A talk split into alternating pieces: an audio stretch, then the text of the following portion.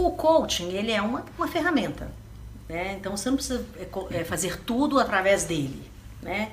E existem estratégias dentro de processos de coaching que podem ser colocadas num processo de transformação, né? Eu uso a nossa metodologia que é a equação.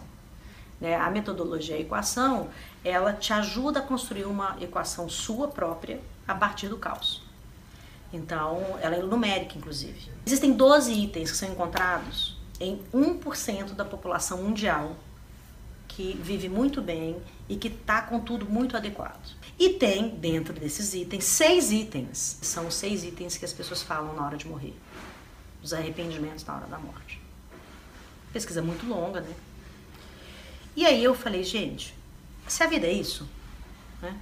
estar no 1% e ter seis arrependimentos, por que, que a gente não pode criar uma vida que não tenha os seis arrependimentos e que proporcione 12 itens para esse 1%? E por que, que não pode aumentar esse 1%? Nem todo mundo vai chegar lá, mesmo. E não é porque a pessoa não consegue, é porque ela não faz.